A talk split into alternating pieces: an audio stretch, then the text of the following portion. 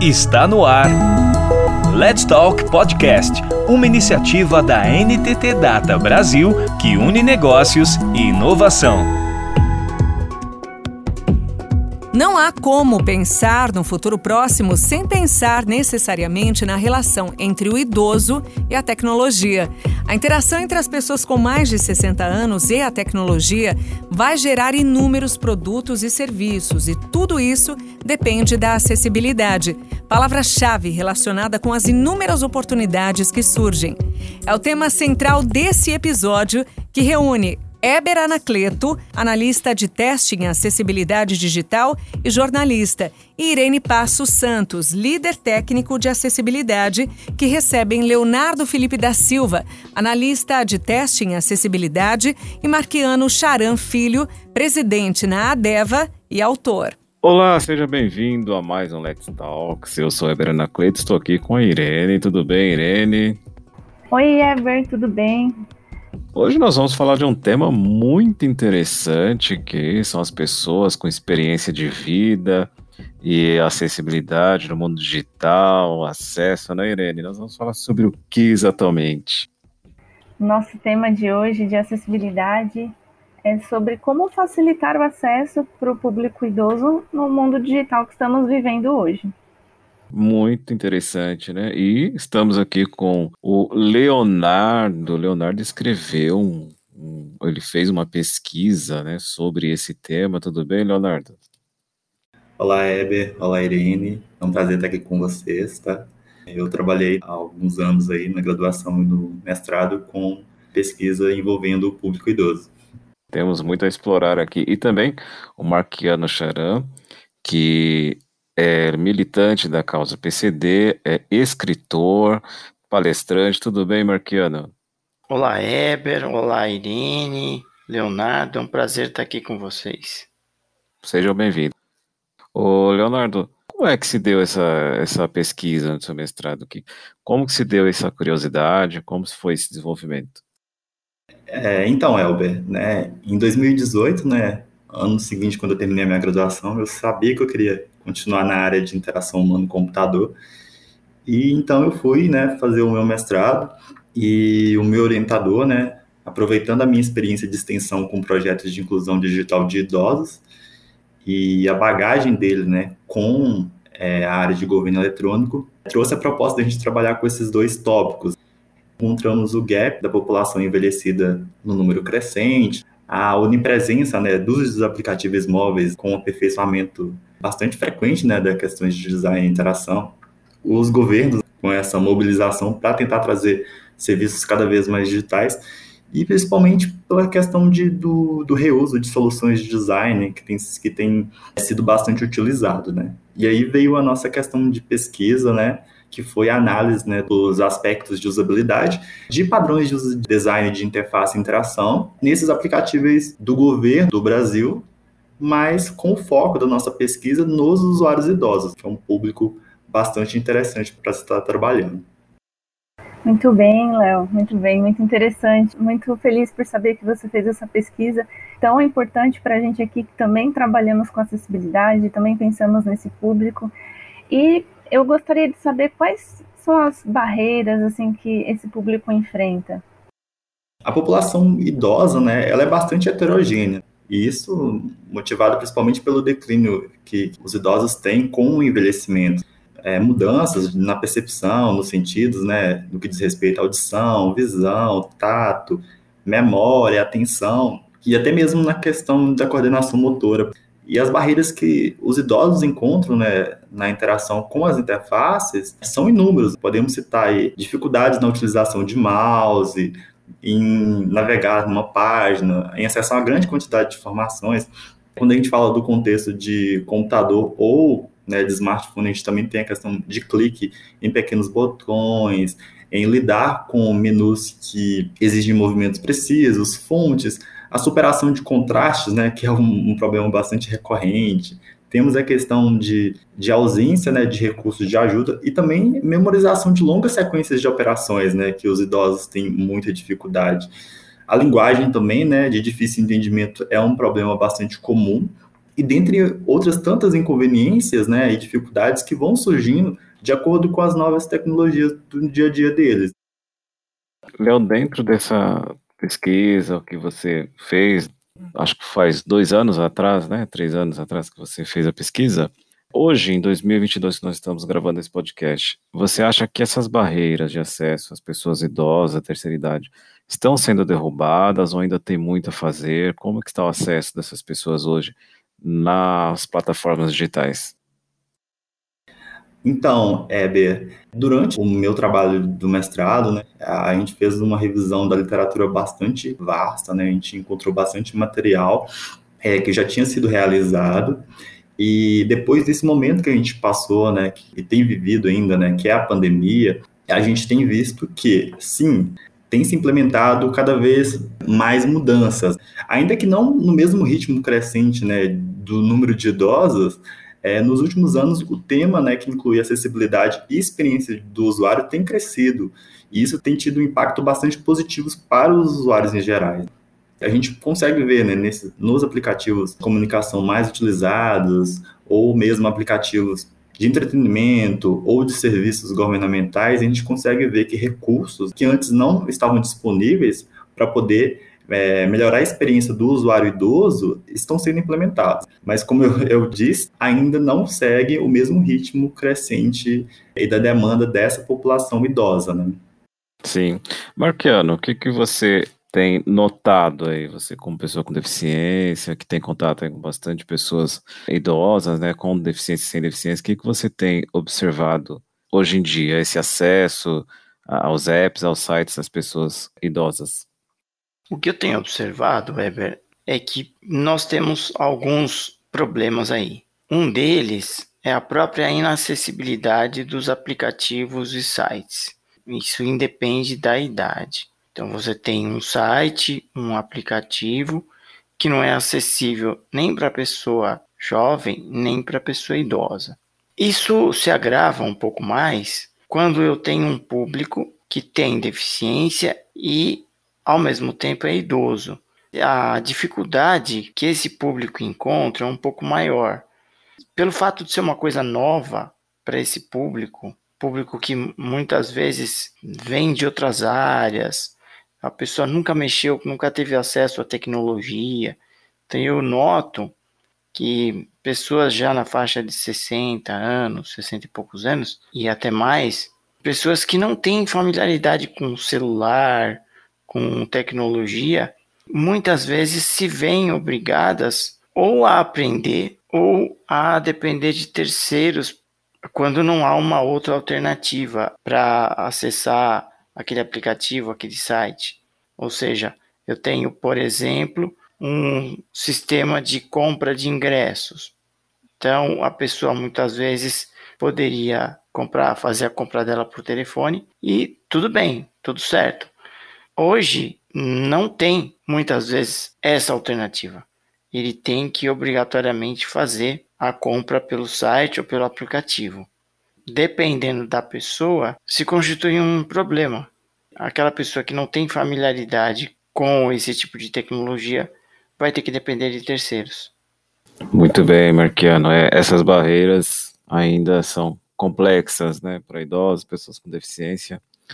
Agora, Léo, nós estamos chegando agora com o metaverso, né, onde a realidade aumentada é algo muito já utilizado né, nos países, aqui no Brasil é, algumas reuniões já estão acontecendo aí com o metaverso, né, os avatares.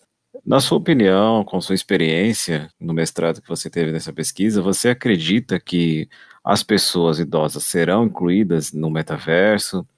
Terão a possibilidade de desfrutar essa realidade aumentada, essa realidade virtual também? Então, Weber, é, recentemente, né, esse conceito de metaverso, que ainda era pouco conhecido, explodiu, né?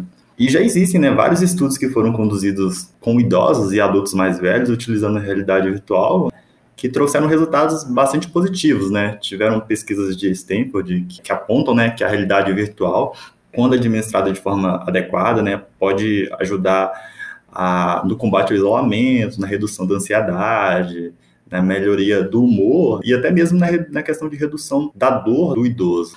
Então, Elber, eu acredito que sim, que os idosos são um público né, dentro do contexto da realidade virtual, que podem né, usufruir bastante através do metaverso, principalmente pela questão de, de melhoria, né, na questões de uma comunicação mais realista, o que pode estar relacionado diretamente com a questão de telesaúde, seja pela oportunidade de poder viajar e explorar vários lugares ao redor do mundo, até mesmo né, sem precisar de sair de casa ou pensando de forma ampla, pelas questões de melhoria de qualidade de vida mesmo, podem ser alcançadas pelos estímulos e também pelas questões sensoriais mais agradáveis que podem né, ser obtidas através desse mundo virtual que, que tem se construído. E também já existem né, algumas iniciativas, né? Se a gente pesquisar, a gente já, já consegue encontrar algumas startups que possuem essas plataformas de realidade virtual com foco, né, elas têm a ênfase de, de, de trabalhar com a socialização dos idosos e também com a estimulação cognitiva deles. Por isso que eu acredito que os idosos eles não vão ficar para trás na questão do metaverso e eles têm uma oportunidade muito grande de conseguir usufruir desses benefícios que o metaverso pode oferecer a eles. Muito legal, Léo, o que você falou. Inclusive, fez eu pensar um pouquinho aqui sobre a minha mãe e meu pai. A minha mãe provavelmente usaria o metaverso, mas o meu pai não. meu pai não usaria. Inclusive, a, próxima pergunta que eu vou fazer fala um pouco sobre isso, né? Vou fazer para vocês, né? Para vocês dois. E eu queria perguntar, assim, na opinião de vocês, algumas pessoas idosas, elas preferem não utilizar as plataformas digitais porque elas não sentem seguras, elas não é, acreditam que pode sofrer algum golpe, alguma coisa do tipo, ou porque tem dificuldade, ou falta confiança para acessar, como você mesmo falou lá na frente, às vezes vai apertar o botão, não consegue apertar o botão. Vamos começar com você já, Léo, aproveitar que você já estava falando. O que, que você acha? Então, Irene, é, dentre esses motivos que você citou, com relação à segurança, dificuldade falta de confiança, eu acho que pode ser qualquer um desses ou todos esses. Muitos idosos têm né, medo de utilizar as novas tecnologias e os receios principais deles são questões como danificar o dispositivo, dificuldade em realizar conexão com a internet, de poder baixar algum vírus, de usar as redes sociais e sem querer expor algo da vida pessoal, né? Muitas vezes eles se preocupam muito com isso. O receio de aceitar coisas novas, né? E até mesmo um dos, uma das questões principais é a questão de realizar alguma ação e as consequências de um erro serem imutáveis, né?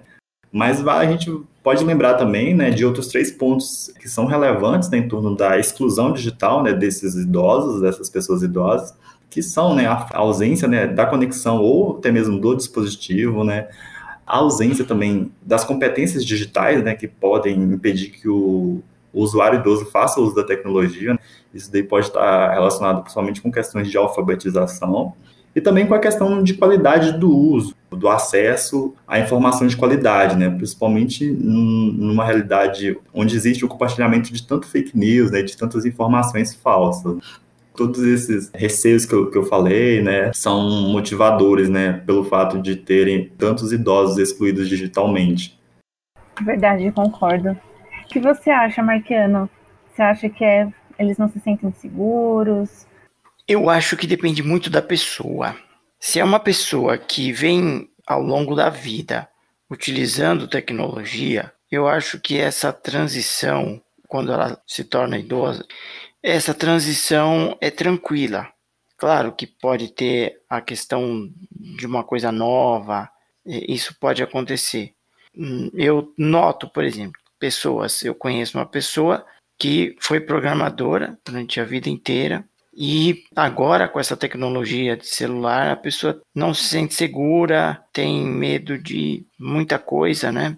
Tem a ver também com a característica da pessoa. Se aquela pessoa tem medo, tem resistência ao novo, então essa pessoa vai ter dificuldade, vai ter insegurança.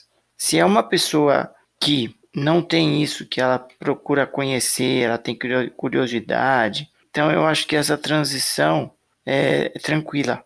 A pessoa não vai sentir muito. Vejo pessoas jovens, pessoas na faixa de 30 anos, 40, que não têm familiaridade com tecnologia. Tem a ver a questão da alfabetização também. Isso é muito importante. No caso da pessoa com deficiência, eu acho que a barreira é um pouco maior. Uh, sim, existe a insegurança das pessoas com uma coisa nova, por exemplo. A gente pode citar o caso do Pix. Existe toda essa parte que eu falei da questão da familiaridade com a tecnologia, da resistência ao novo, né? Tudo isso influi. Então, aproveitando, Marquiano, qual é a principal coisa assim que algumas pessoas idosas evitam ter esse contato com o digital? Aproveitando essa parte, o que, que você acredita que pode facilitar o acesso para eles? Então, assim, as principais coisas que você acredita que pode facilitar? Uma, a acessibilidade dos aplicativos e dos sites. Você tendo um site, um aplicativo acessível, isso vai facilitar muito vai propiciar para a pessoa uma segurança maior. Quando você tem uma experiência, uma boa experiência com o aplicativo e essa experiência, independentemente da idade, ela é boa, facilita bem para o usuário com deficiência visual e idosa. Quando essa experiência não é boa, a barreira que a pessoa com deficiência visual e idosa enfrenta é maior. Vai existir a insegurança, porque isso aqui é tão difícil. Eu acredito que o que nós precisamos aí conscientizar os fabricantes, os desenvolvedores, de que a acessibilidade vai favorecer com que pessoas idosas e não, e não idosas também usem mais o aplicativo, usem mais aquele site, e assim os aplicativos, os desenvolvedores, os fabricantes vão ganhar com isso porque vão fidelizar novos clientes. Né? Uma das coisas seria a acessibilidade em si e outra seria o treinamento. Se as instituições para pessoas com deficiência, no caso nas, nas pessoas com deficiência visual, fizerem treinamentos como a gente na DEVA é, faz periodicamente. Nós temos cursos na Associação de Deficientes Visuais e Amigos. Nós temos cursos periódicos ou oficinas de, de como a pessoa pode mexer no computador e até mesmo o celular. Nós temos uma plataforma EAD onde nós atualmente temos cursos que facilitam o uso né, da, da pessoa com deficiência que tange ao computador. Esse tipo de coisa deve ser incentivada também, né? O treinamento. Isso vai facilitar bastante para as pessoas com deficiência visual. Muito bom, é verdade. Muitas vezes eu também já esbarrei em alguns problemas de, de acessibilidade, que se tivesse sido bem codificada a página, eu não teria encontrado, não teria ficado ali impactada no, no fluxo.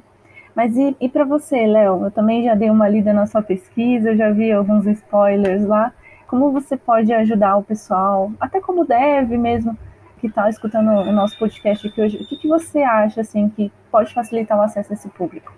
Então, ratificando, né, Irene, o que o, o Marquiano disse, né, eu super concordo, né, que os idosos podem ter o acesso facilitado através, né, de iniciativas como a alfabetização digital desse grupo e também é, através do envolvimento desse grupo idoso né, nos processos de criação e desenvolvimento de aplicativos e softwares, como, por exemplo, trazendo os idosos para participarem dos testes de usabilidade, né, que são iniciativas que podem né, promover a qualidade e acesso dos serviços, não só para o grupo idoso. É uma outra iniciativa que eu acho que seria bacana também é a questão da democratização no, no acesso à internet, que pode partir do setor público, mas também pode partir do setor privado.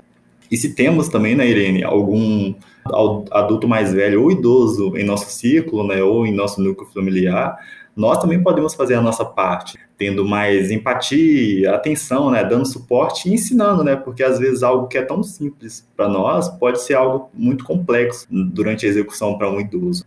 Eu acredito que todos nós conseguimos, né, ajudar, facilitar de alguma forma é, o acesso, né, desse público com relação à tecnologia. Aproveitando, Léo, é, a expectativa de vida tem aumentado e nós estamos caminhando para a terceira idade, todos nós. Vocês já comentaram aí sobre o acesso, né, que pode ser facilitado. Agora, no nosso caso, que estamos é, envelhecendo, o que, que nós de, é, devemos fazer para termos esse acesso garantido às plataformas digitais, porque a tendência é ser tudo pela internet, pelo 5G que está chegando aqui. Nós, como pessoas que vamos envelhecer, seres humanos que estaremos aí na terceira idade em breve, como é que nós temos que agir desde já para que não encontremos tantas barreiras como existem ainda hoje quando estivermos nesse futuro aí da terceira idade? Heber, acho que um ponto principal, né, se a gente for pensar do nosso lado enquanto usuário, é manter um processo de aprendizagem, né, de alfabetização, né, que é um processo contínuo, né, quando se trata da tecnologia, manter esse processo de alfabetização digital bastante ativo, né. O futuro é bastante promissor, né, com relação aos idosos e tecnologias. É, não tem como a gente pensar no futuro sem pensar em tecnologia e idoso temos um mercado aí bastante aquecido, né? E que eu acredito que vai gerar produtos e serviços digitais com uma qualidade bastante alta quando comparado com os produtos que existem hoje. E esses produtos vão estar bastante integrados às nossas vidas cotidianas, né, Heber?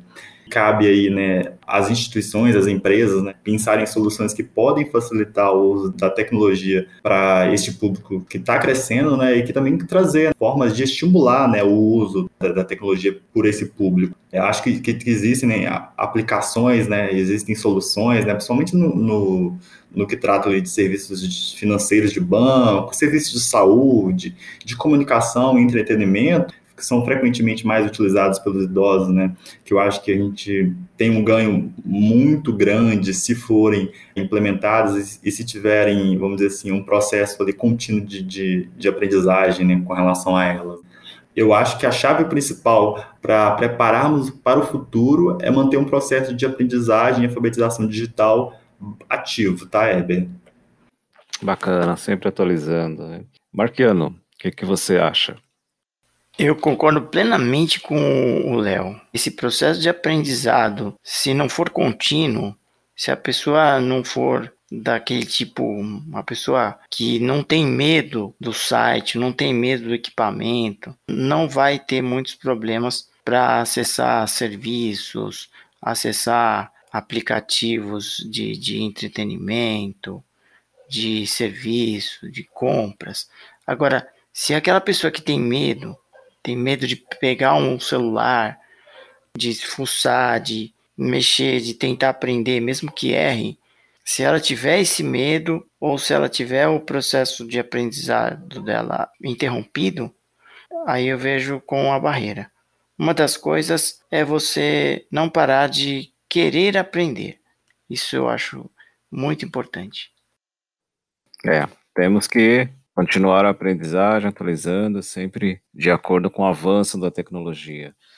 Marquiano, para quem quiser te encontrar nas redes sociais para falar sobre esse tema, sobre o ativismo da luta da pessoa com deficiência, sobre seus livros, como que as pessoas podem te encontrar? Eu tenho uma página no Facebook que é Enxergando Longe. Eu tenho um canal no YouTube que é tem o mesmo nome, Enxergando Longe. Meu Instagram, Marquiano com KI, C Filho. É, esse é meu Instagram, Marquiano com KI. A letra C e a palavra filho é meu Instagram. Essas são as formas com que as pessoas podem me encontrar. Ótimo. E Léo, para quem quiser falar com você sobre a pesquisa das, do acesso das pessoas idosas ao mundo digital, falar sobre desenvolvimento, como que podem te encontrar nas redes sociais? Então, Eber, quem quiser entrar em contato, as minhas redes sociais é leofelipeof. Podem pesquisar e me encontrar lá. Quem quiser fazer contato pelo é, LinkedIn também, Leonardo Felipe, tá? Para quem tiver interesse em entender um pouquinho mais sobre a minha pesquisa, é, eu posso estar encaminhando, então caso queiram pesquisar no repositório da Universidade Federal de Lavras, também tem disponível lá é uma versão PDF, e eu estou à disposição também para qualquer esclarecimento a mais. Muito obrigada, Léo, muito obrigada, Marquiana, eu quero agradecer muito é, vocês terem aceito o nosso convite. Foi um bate-papo muito legal, eu aprendi muitas coisas. Confesso que eu queria muito aqui compartilhar também experiências que eu tive com os meus pais, com a minha sogra. É isso aí, gente, mas eu agradeço bastante. E então nos vemos no próximo Let's Talk. Até mais. Você ouviu Let's Talk Podcast, uma iniciativa da NTT Data Brasil que une negócios e inovação. Toda semana tem novidades por aqui. Até lá!